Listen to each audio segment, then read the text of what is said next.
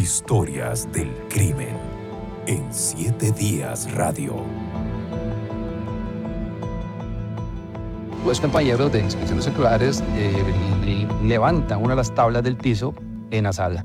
De ahí hacen una, eh, revisión eh, visual hacia el resto de, los aposentos, lo que ahí permitía, y aparece un montículo en uno de los, de los aposentos, una especie de montículo de tierra ahí y, cubierto con piedras, y entonces se van a ese nuevo sitio a, ubicar, levantan las, las, y es donde levantan las tablas, ya es donde descubren eh, el cuerpo que estaba en el montículo, donde lo escarban un poco y descubre ya uno de los brazos y ya se hace toda la eh, localización. Pues se ubica en un pasillo de las casas, estas que tienen un, único pasillo hacia el fondo, eh, como, como, punto de ingreso, en, entre ese pasillo y el cuarto de este imputado. O sea, en, bajo el piso, a unos 50 centímetros, estaba el cuerpo de esta niña escuchamos la voz de quien entonces ocupaba la dirección general del organismo de investigación judicial, don Jorge Rojas, quien en una conferencia de prensa explicaba cómo fue que los agentes de recolección de indicios del OIJ encontraron el cuerpo de Katia Vanessa González Juárez, una niña de ocho años de edad que llevaba algunos días desaparecida, como les dije, en un barrio josefino este caso, al final, durante la investigación, se determinó que fue un vecino quien eh, la engañó y ofreciéndole un conejito para ella, logró que ella llegara hasta la casa del hombre, allí la mató y la enterró. Este caso va a ser analizado hoy en Historias del Crimen y por eso le doy la bienvenida a mis dos invitados de este episodio. Primero que todo, don Adrián Mesa. Don Adrián es un experimentadísimo periodista que mm, los primeros años de su carrera los dedicó a la cobertura de sucesos en el diario La Nación, aquí mismo en Canal 7, trabajando para Telenoticias. En esa oportunidad recuerdo que le tocó darle mucha cobertura a, esta, a este caso, inclusive a tal punto que llegó a conversar con el asesino antes de que se supiera que él fuera el asesino. Eh, don Adrián, muchas gracias por atender nuestra invitación. Con todo gusto, Rodolfo. Eh, sin duda un caso que marca el país, que incluso a partir de esta lamentable muerte se generan nuevas leyes que eran muy necesarias en nuestro país para proteger a los niños y a las niñas de tantos abusadores sexuales que lamentablemente tenemos en las calles. Le agradezco mucho a don Adrián la presencia acá porque él es el director ahora del medio, del medio digital AM Prensa, eh, lo cual por supuesto lo, llena de muchas ocupaciones y tareas, pero sacó un ratito para estar con nosotros. Muchas gracias, don Adrián. Y don Rogelio Ramírez, eh, también muchas gracias por estar con nosotros. Don Rogelio es un abogado litigante en materia penal principalmente, pero durante muchos años estuvo ligado al organismo de investigación judicial en distintos departamentos, en distintas unidades lo recuerdo, me parece que en delitos eh, sexuales sobre todo, pero también estuvo en otras importantísimas investigaciones, no solo aquí en, en nuestro país, sino que también elaboró en Guatemala en aquella comisión que fue creada contra la impunidad. Un grupo importante de costarricenses estuvo por allá trabajando, investigando casos muy sonados. Eh, don Rogelio, muchas gracias por atender nuestra invitación y estar por acá con nosotros. Muchas gracias, muy buenos días. Gracias a usted, Rodolfo, Teletica por la invitación y, bueno, cómo no referirnos sobre situaciones tan lamentables donde eh, la sociedad eh, pierde ingenuidad con estos eventos. Me parece muy bien resumido este tema. Déjeme, antes de conversar con ustedes, dar un pequeño contexto de lo que ocurrió en esa oportunidad. La niña se llamaba Katia Vanessa González Juárez, tenía ocho años de edad, vivía en Quesada Durán.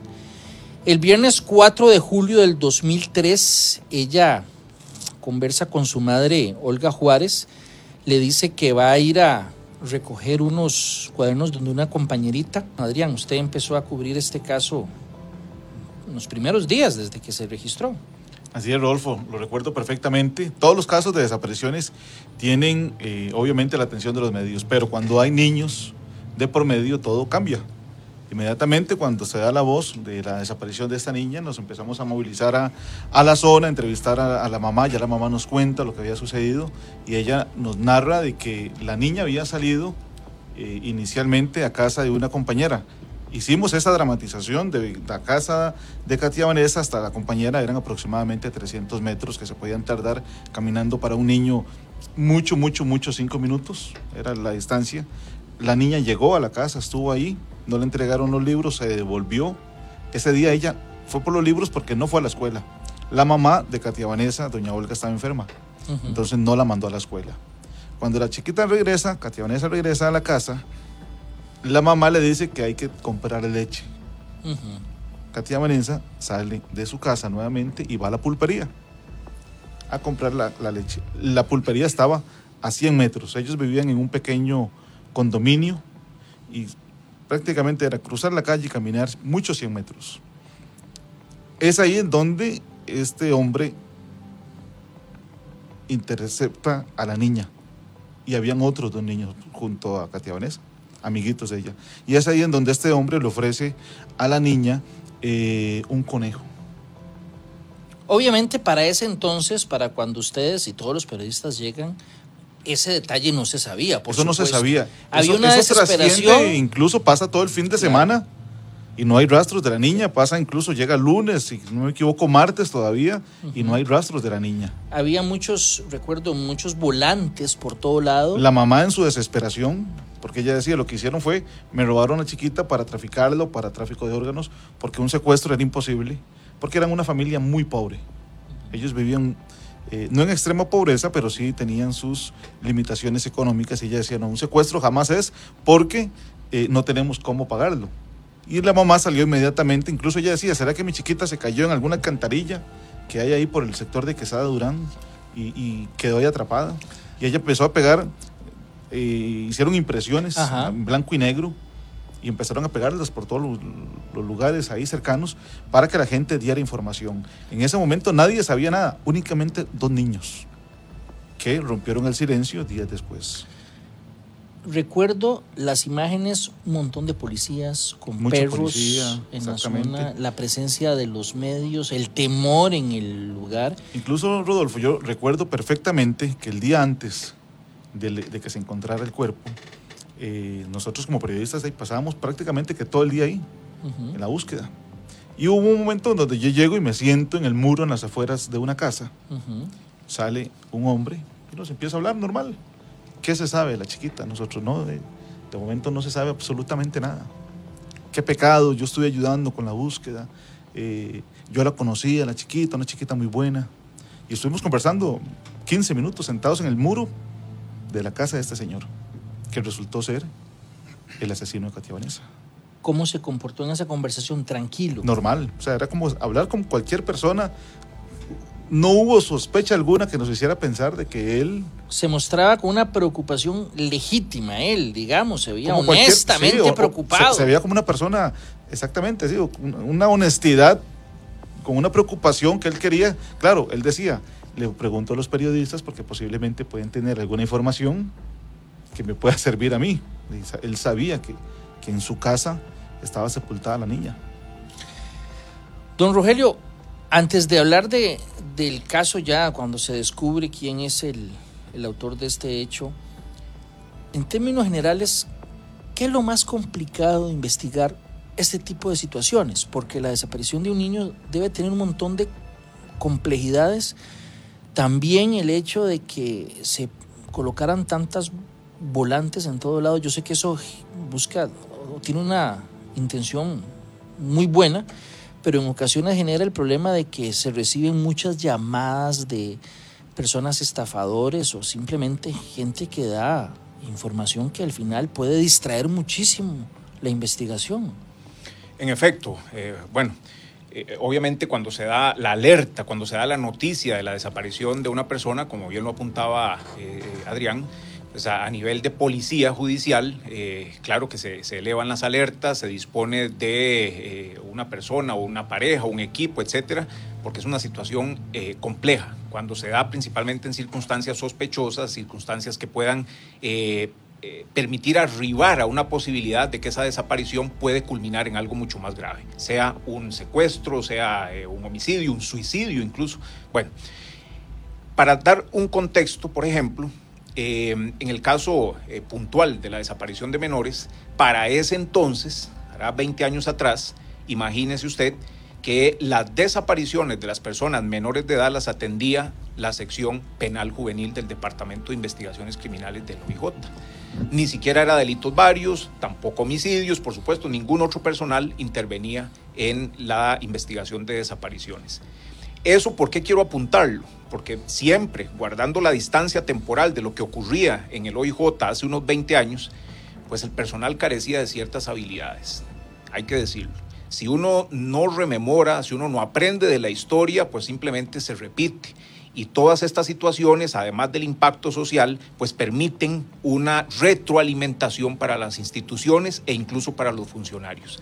De todas estas situaciones, eh, aciertos y errores se aprende. Y en esa oportunidad, bueno, el personal carecía de algunas habilidades, incluso la sección, y lo recuerdo perfectamente, la sección penal juvenil carecía del suficiente personal para abocarse a casos tan graves como la desaparición en estas circunstancias de una niña. Y eso incidió absolutamente en las posibilidades de agilizar el hallazgo de esa niña. Y digo agilizar el hallazgo, no de encontrarla viva, porque luego se estableció que prácticamente, prácticamente cuestión de horas después de, haberla interceptado o de haberla eh, metido a la, casa, eh, eh, dispuso de, la vida de esta, de esta niña. Pero bueno, igualmente, aparte de resolver un caso y ojalá lograr el rescate de, un niño eh, todavía con vida, pues obviamente también hay que dar una respuesta inmediata, satisfactoria a las personas que están esperando esa respuesta. En este caso, pues la madre, los familiares y la sociedad completa, porque esto, como decía al principio, eh, impacta y de una manera eh, medular, esencial al tejido social, en todos los ámbitos. Don Rogelio, y lo que también señalaba hace un momento, que dentro de algunos minutos vamos a escuchar a la madre eh, Olga Juárez, el hecho de que se diera la información eh, con unos volantes hizo que se recibiera muchísima llamada de gente que lo que estaba pidiendo era dinero para brindar esta información. Lamentablemente parece que hay gente que en ese contexto, pese a que la familia está pasando un hecho tan doloroso, quieren aprovecharse de ella. Y eso no es nuevo ocurre con mucha frecuencia. Por supuesto que sí, en esa oportunidad pues también se le dio la posibilidad a la familia y siempre se le da la posibilidad a la familia, salvo excepciones calificadísimas donde la investigación recomienda no hacerlo, siempre se le da la posibilidad de que mueva todos sus, recursos, sus posibilidades, porque uno entiende la preocupación y entiende que decirle a una, a una familia, a su madre, a su padre, eh, manténgase en su casa con los brazos cruzados esperando simplemente noticias, eso no es posible. Psicológicamente eso más bien revictimiza y por lo tanto es desaconsejado. En esa oportunidad se le dio la posibilidad de que se anunciara en todos los medios posibles, que se repartieran volantes, etcétera, pero a nivel de verificación, ya como parte de una investigación criminal, hay protocolos y a partir de esos protocolos se disponen de priorización de esa información, pues para no eh, desplegar recursos que son importantes para un avance en una investigación, desplegarlos simplemente verificando datos que no tienen ni ton ni son.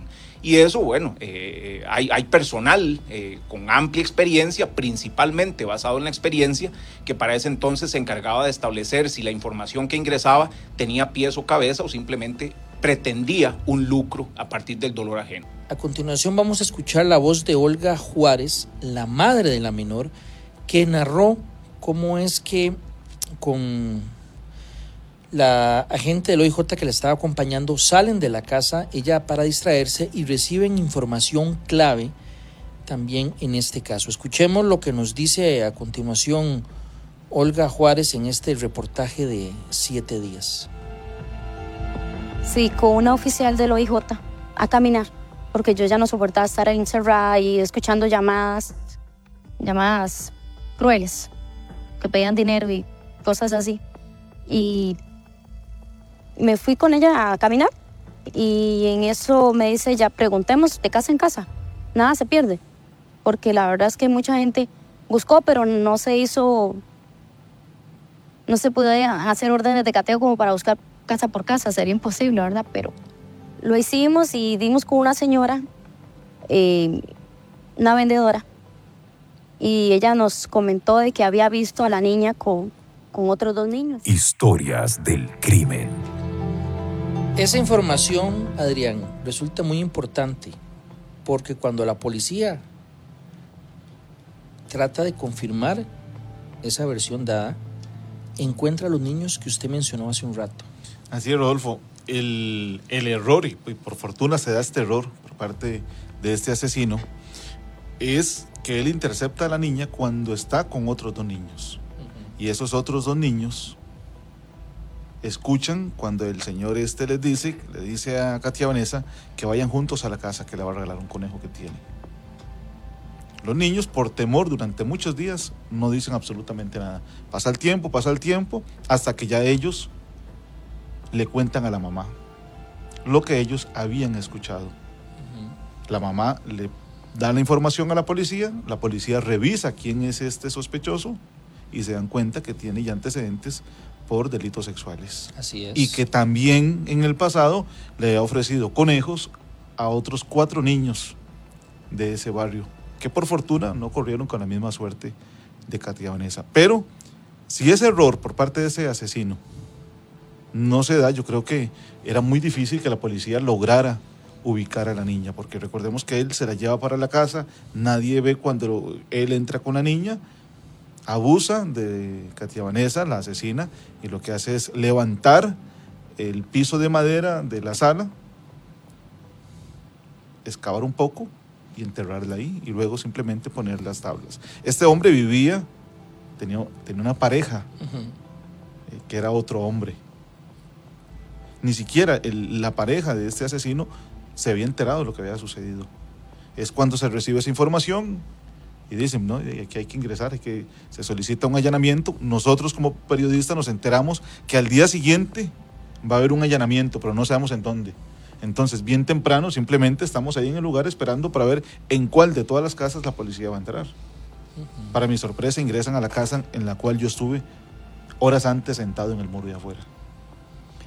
Don Rogelio, ¿cómo se trabaja la versión de los niños? Porque eh, los niños y todos en algún momento de... cuando niños siempre a veces inventamos cosas, ¿verdad? Eh, eh, ¿cómo, ¿Cómo se debe trabajar en términos generales un niño como testigo de un hecho? Sí, eso requiere, claro, de, de, un especialísimo, un muy cuidadoso abordaje. No es lo mismo de desde ningún punto de vista tratar de obtener información de cualquier persona, de un mayor de edad, a un niño y menos si son niños pequeños. Hay que tener una habilidad especial, hay que guardar ciertas formas para acercarse, para que el niño no se sienta amenazado, que no sienta riesgo, que no sienta eh, situaciones que le, le- le desequilibren, ¿verdad? todo lo contrario, sino que, se sienta cómodo brindando una información que puede ser muy útil y hacerle sentir que esa información es importante, se le va a creer, no va a tener consecuencias, se le va a proteger, etcétera, ¿verdad? Para que pueda fluir esa información. Yo recuerdo, eh, Rodolfo eh, y Adrián, para el 2003 eh, yo era el jefe de la sección de delitos sexuales del OIJ, del Departamento de Investigaciones Criminales del OIJ acá en San José. Cuando se da la desaparición de esa niña, obviamente todos nos enteramos, le correspondió a la, a la sección penal juvenil iniciar y continuar con la investigación, pero cuando se da la noticia de que hay menores que están refiriendo el contacto ya con una persona que es vecina del barrio, eh, para ese momento, eh, bueno, eh, contaba mi persona y el compañero Carlos Chacón con este, la confianza de la jefatura del departamento para apoyar algunas investigaciones de casos complejos como la desaparición del hijo de un, de un eh, entonces compañero del OIJ, eh, Osvaldo. Osvaldo, exactamente, el, el hallazgo de los huesos en el Surquí, etcétera, todo eso. Bueno, eran casos que no correspondían a la sección, pero sí teníamos la confianza por la experiencia para intervenir y apoyar al personal en esas investigaciones. Cuando nos fuimos para el sitio de, de suceso en el que yo estuve, el sitio de hallazgo, eh, pues queda claro que todo escenario criminal es, si se, si se me permite la metáfora, es un, eh, eh, un epicentro, es un epicentro para todo tipo de actividad forense. Bueno, las diligencias que se realizaron antes de ese hallazgo, antes de esa noticia, en realidad eh, desconozco qué tan profundas fueron, qué tan diligentes, oportunas fueron, lo desconozco. Pero por lo que refiere eh, en la entrevista que se le hizo a, la mamá de la, de la, niña, pues efectivamente el hacer un barrido, como se llama, ¿verdad? un barrido en el barrio, por lo menos de, de, de esos 300 metros que pasa eh, o que, que, constituían el camino o el, el, el, trecho en el que se da la desaparición, de, pues era una actividad eh, primordial, primordial. Y las herramientas para tocar puerta por puerta, incluso ingresar a cada uno de esos domicilios sí existían, porque la figura de la autorización del derecho habiente, el, el, permiso que da el derecho habiente para ingresar y que la policía revise en circunstancias tan calificadas un domicilio, existe. Simplemente guardar las formas legales de hacer la constancia, levantar las actas y bueno, hacer la revisión.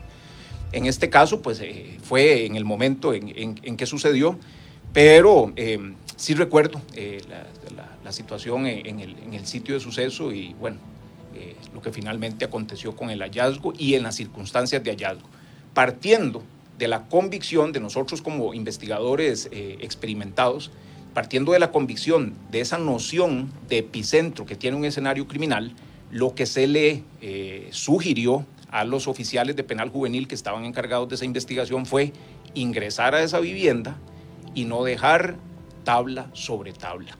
Eso había que hacerlo sí o sí porque además se sumó, ya conociendo la identidad de este sospechoso, se sumó que era un perfil de altísimo riesgo por los antecedentes. Ya había matado a otra persona. Exactamente. Y entonces, bueno, eh, ahí entra otra pregunta importante, ¿verdad? A eso se le llama también en, temas de investigación de esta dimensión, se le llama hacer un censo. Y hacer un censo no es solamente preguntar, hacer un censo es perfilar a cada una de las personas en ese que rango de haber tenido contacto con la niña. Por supuesto, por supuesto. Eh, vamos a escuchar a continuación a Natividad Ríos. Él era el padre de una joven que fue asesinada en Heredia en el año 1983. El autor de ese crimen fue esta misma persona, Jorge Edwin Sánchez Madrigal, en ese entonces él era menor de edad, fue condenado por ese hecho y cumplió la pena que se le impuso. Pero escuchemos eh, cómo el padre de esta joven eh, explica que tras mm, matar a su hija, la esconde también en una edificación y luego eh, va a la casa de la joven a preguntar por ella para por decirlo de alguna manera en términos coloquiales, despistar o tener una coartada. Eh, escuchemos eh, lo que dijo en su momento en un programa de siete días el padre de la joven asesinada en 1983 por esta misma persona. El individuo ese, después de que hizo la fechoría, pasó a buscarlo a casa y, la señora salió y le dijo que no, que, Fanny había salido y que si no la había visto más bien por ahí. Vea cómo, o sea, él tiene una frialdad. Historias del crimen. Eh, Rogelio, hay gente que dice, no, es que hay que, tal vez estaba mal de la cabeza, no sabía lo que hacía. Una persona que comete un crimen, que esconde el cuerpo y que trata de generar una coartada, sabe que hizo algo que es prohibido, que es sancionado penalmente y trata trataba de, ocultarlo, ¿verdad? Por supuesto, no solamente a nivel ya jurídico, en términos jurídicos, no solo conoce y quiere el resultado de su acción, sino que además lo hace en circunstancias sumamente importantes, interesantes, reveladoras. ¿Reveladoras de qué? De su perfil psicológico. Y en este caso, por la edad, en este caso por eh, ser reincidente en algo que le había prácticamente funcionado, eh, vemos claramente establecida una personalidad psicopática donde no hay el menor asomo de empatía, no existe sentimiento de culpabilidad, lo que existe es un ánimo más bien de estar tan cerca como sea posible, ya con un cinismo exacerbado, con un sadismo exacerbado, si se quiere también, estar tan cerca como le sea posible de la investigación, incluso tener contacto directo con familiares de la víctima a la que acaba de matar. ¿Ah? Eso es un, rasgo supremamente eh, eh, eh, inquietante, por no decir otra cosa. Pero eh, eh, efectivamente, este tipo de personalidades carecen de empatía, no hay sentimiento de culpa y sus esfuerzos van encaminados pues a lograr dos objetivos. Primero, cometer el crimen sabiendo, queriendo, etcétera, y además disponer efectiva y eficientemente del cadáver, que es al final lo que lo puede eh, comprometer. Vamos a escuchar a continuación la sentencia que dictó un tribunal contra Jorge Edwin Sánchez Madrigal por el crimen de Katia Vanessa González Juárez. Escuchemos un extracto de él, por tanto. Este tribunal, por unanimidad de los votos emitidos, declara a Jorge Edwin Sánchez Madrigal, autor responsable del delito de homicidio calificado cometido en perjuicio de Katia Vanessa González Juárez, y en tal carácter se le impone el tanto de 30 años de prisión pena que deberá descontar previo abono de la preventiva sufrida en el lugar y forma que lo indican las leyes y reglamentos penitenciarios. No elimina la alevosía para este tribunal el hecho de que el imputado haya mencionado su ofrecimiento a la víctima en presencia de dos menores, ya que no se trataba de personas adultas que pudieran alertar válidamente a la menor. Historias del crimen. Don Rogelio, esta última parte que se escucha me parece muy relevante y muy interesante. Le impusieron 30 años, pero el juez a cargo de leer la sentencia, don Manuel Rojas, destaca que se cuenta con el elemento alevosía, que es actuar sobre seguro. Y eso fue lo que hizo que fuera calificado en alguna medida. Eh, Después la legislación cambió y este, sumado a otro caso que, se dio también para esa época, el de Osvaldo Fabricio, em, hizo que se castigue ahora con más severidad los asesinatos en contra de menores de edad. Correcto. Para ese entonces, bueno, se dependía de esas causales, ¿verdad?, para poder calificar el delito de homicidio. En este caso, eh, claramente fue aprovecharse de la inocencia, ¿verdad? de la eh, ausencia completa de elementos para poder decidir con claridad si acompañar o no acompañar a su victimario eh, en esa oportunidad.